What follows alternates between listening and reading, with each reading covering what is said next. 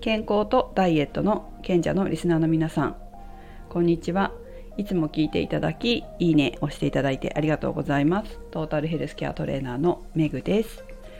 皆さんお住まいの地域は今日は気温天気どうですか？台風が近づいてるなんてことも言ってましたけれども関東、まあ、特に東京は今日涼しいんですよ。最高気温27度とかって言ってましたし今実はちょっと薄手の長袖を着てるんですけどまあ長袖でも全然いけるかなぐらいな気温なんですね。ただ天気予報を見てたら関西の方は30度超え35度になるっていう予報のところもあったのでわ9月で35度って結構きついなっていうふうに見ながらね思っておりました。今日東京その27度とかって言ってますけど昨日は暑かったんですよでもね。で私なんか出張するんですけどパーソナルトレーニングで出張して、えー、出かけたりするんですけど、まあ、1箇所3回乗り換えするところがあってで電車の中って涼しいというよりも、まあ、女性から女性ほとんどの女性寒いって思うことが多いんじゃないかなっていうぐらい冷房がガンガン効いてたりするんですよね。で昨日もほら外は暑いじゃないですか。外は暑いんだけど電車は寒い。で乗り換える時暑い。また電車寒い。乗り換える時暑い。電車寒い。で出張先に行くのに暑い。みたいなこの繰り返しなんですけど本当自律神経やられるなっていうふうによく今年の夏も特にね思って昨日も寒いんだよなと思いながらね電車乗ってたんですけど昨日は羽織物をねちょっとね忘れたんですよねいつも羽織物を持ち歩いてるので電車の中でも調節するんですけどいちいちね着たりね脱いだりするっていうのが、まあ、大変だと思いながらも体調を崩すことはちょっと私は好きじゃないのでなるべく良い状態で体調良い状態で過ごせるような工夫は面倒くさくてもやるようにしています。ただやっぱりこの涼しくなってくるとこの夏の疲れが出て体調を崩す人が多いっていう風にね言う言いますよね。私は昔は体調崩してたかもしれませんけどここ何年も全然体調崩さないというか崩さないように本当に工夫してたり努力してたりするので嫌なんですよ。なんかだるいのとか好きじゃなくていつもこう体は気持ちよく痛いっていういつも言ってますけど気持ちよく痛いから工夫して乗り切りたいな乗り越えたいなというふうに思うのでまあ涼しくてちょっと体調がなんかおかしいななんか自律神経変だなっていう時があっても本当1日2日で改善するように、えー、工夫をしています。昨日なんかあのテレビ見てたらその体調をコントロールする方法だから秋の夏の疲れなんて言ってたっけかな秋疲れじゃなくてなんかそんな名前が夏バテ？秋バテ？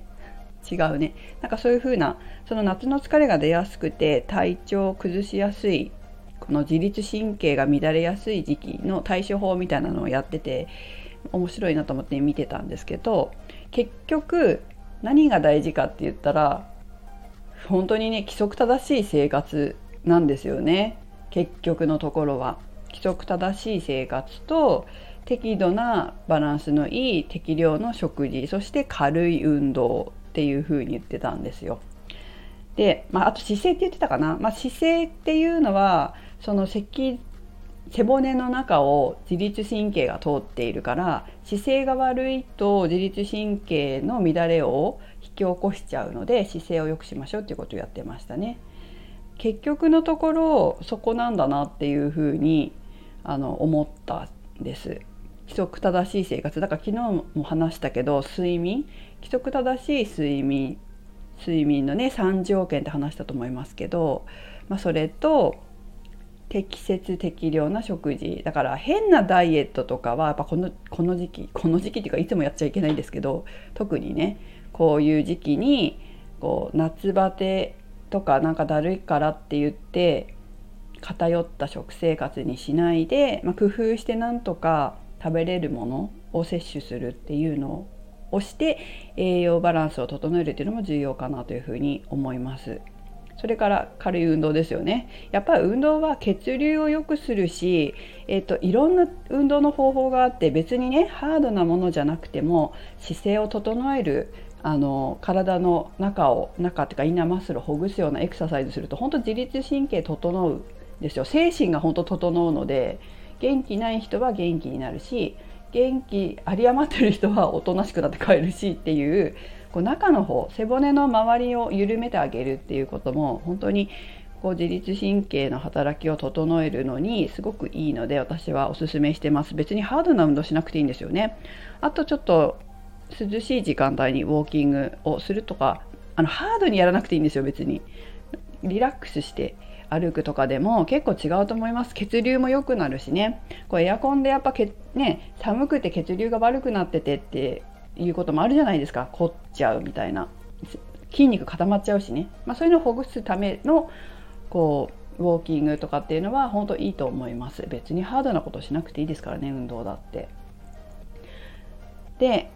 そういうことかな。だから結局のところ生活習慣でしかないんだなっていうふうに思います。でも自分も何やってるのかなと思ったらなんか体調があんまり良くないなと思ったらなるべく入浴するようにしたりとか体温まるようなもの食べたりしてるんですよね、まあ、体やっぱ温めるんですよね。あの冷たい飲み物とか飲まないようにしてます。なるべくあのお店に入ってもホットの紅茶とか飲んでます。コーヒーは体を冷ましちゃうしちょっとカフェインきついなっていうこともあるので、まあ、もうちょっとカフェインがきつすぎない紅茶にして、えー、熱いのを頼ん熱いのっていうかホットを頼んでで水で薄めてぬるくして飲んだりするんですけど熱すぎるから。水も一緒にもらってね。そういう工夫してますね。あとお昼ご飯は何日か前いや1週間ぐらい前に何かにアップしたんですけど最近うちの近所のパン屋さんでミネストローネを頼めるところがあるんですよ。ミネストローネだけじゃなくてなんか何だったっけな。こう普通のクリーミーなスープとかも頼めるんですけどそのミネストローネ野菜すごいたっぷり入ってきてで美味しいので最近それにハマって1週間に1回ぐらい食べてますけどやっぱり温まったり野菜の栄養が取れたりとかってするから、うん、ちょっと暑くても食べてますかね。それからそのパンとかも菓子パンとかじゃなくて私はピザのパンを食べてるんですけど1かけっていうかね8分の1ぐらいなのかな。で野菜がすごいやっぱりたくさん乗ってるんですよ。でチーズと乗ってて、まあ、タンパク質足りないなと思うから他で補給したりはしますけど、まあ、そのセットが結構気に入ってるのとあとはもう一箇所よく行くのが定食屋さんですね。定食屋さんはやっぱ温かいもの食べれるしお味噌汁がついてきてすごい美味しいんですよ。で夏とかはみょうがが入っててさっぱりしてるお味噌汁飲めたりするのでこう何て言うのかな。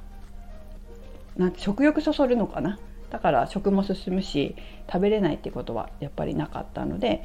おすすめですかね。お味噌汁とかそのお野菜たっぷりのスープとかはおすすめです。食べやすいですよね。ということで、まあ、こんな風に工夫しながら私は日々乗り越えています。あと睡眠大事ですよね。昨日も話したけど今日もちゃんと6時間以上寝ました。もうちょっと早く寝たいなと思うのでちょっと無駄な時間を削ってもうちょっとね削って早く寝れるように工夫したいと思います。規則正しい睡眠と適度な食事。まあ、規則正しい適度な適量の食事。それから、ま適度な運動ですね、まあ、私は運動はもうやるなって言われてもやるので、えー、いいかなと思いますけど。私の場合は問題は睡眠かな。ちゃんと早く寝るっていうことかなと思います。ただやっぱり規則正しい生活してると体調は本当にいいですよね。体調がいいとやっぱダイエットとか健康づくりもすごく進むと思うんですよ。体調悪いとさなんか止まっちゃうじゃないですかダイエットとかも。あれ超デメリットなんですよ。結局コンスタントにその食事とか運動とかができないからまた戻ったりするんですよね。体調悪くて食べれなかったとか言うとまた筋肉減っちゃったりとかこうするのすると本当デメリットしかないんですよ体調悪いのって。だから私は本当デメリットだなと思うんですよ。めんどくさいですよね。なんかまた筋肉つけなきゃなとかまた体脂肪戻さなきゃなっていうのがめんどくさい。そんなこと考えるのがなので本当にいつもなるべく規則正しい生活で体調をコントロールしていた方があの自分の体型コントロール体脂肪率維持のためには絶対にメリットがあるのでこういうこう生活習慣を良くする良くしておくっていうことを本当に重要に思っています。はいということで皆さんも是非あの天候とか気候とかに何て言うの惑わされず自分の感覚自分のその体の声を聞いて体調コントロールをこまめにして大きく崩すことなく健康でいていただければと思いますメリットありますからねそっちの方がねということでメグでした。